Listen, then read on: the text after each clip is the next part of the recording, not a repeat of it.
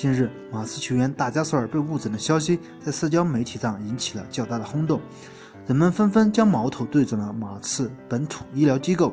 与大家料想的相同，这家医院当地民众打分只有三点五分，其他两家医院一个是四点二分，一个是四点六分。不仅如此，它位居全美两百名之外，运动医学也不怎么样。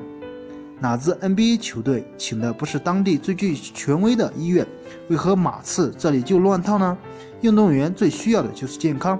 现在大家都知道，马刺与这家医疗机构背后存在着很大的不良交易。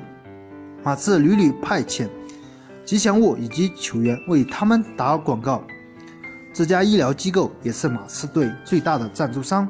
如果硬是要分一个上下级的话，马刺就是在给他们打工。马刺目前暴露出的问题，不是手术失败，而是诊断根本就不准确。球员纷纷自己找私人医生。更糟糕的是，马刺与这家医疗机构已经签订很多年的合同，他们就连骨折都可以误诊。以后哪个大牌还愿意来马刺呢？圣安东尼奥马刺队。拿了这家医院的金钱赞助合同，又是拍广告又是合作，替球员的健康也不顾，这样的医疗队谁能相信呢？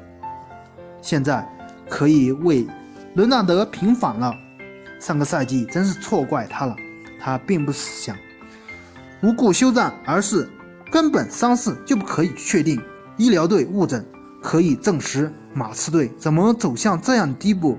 简直令人太失望了。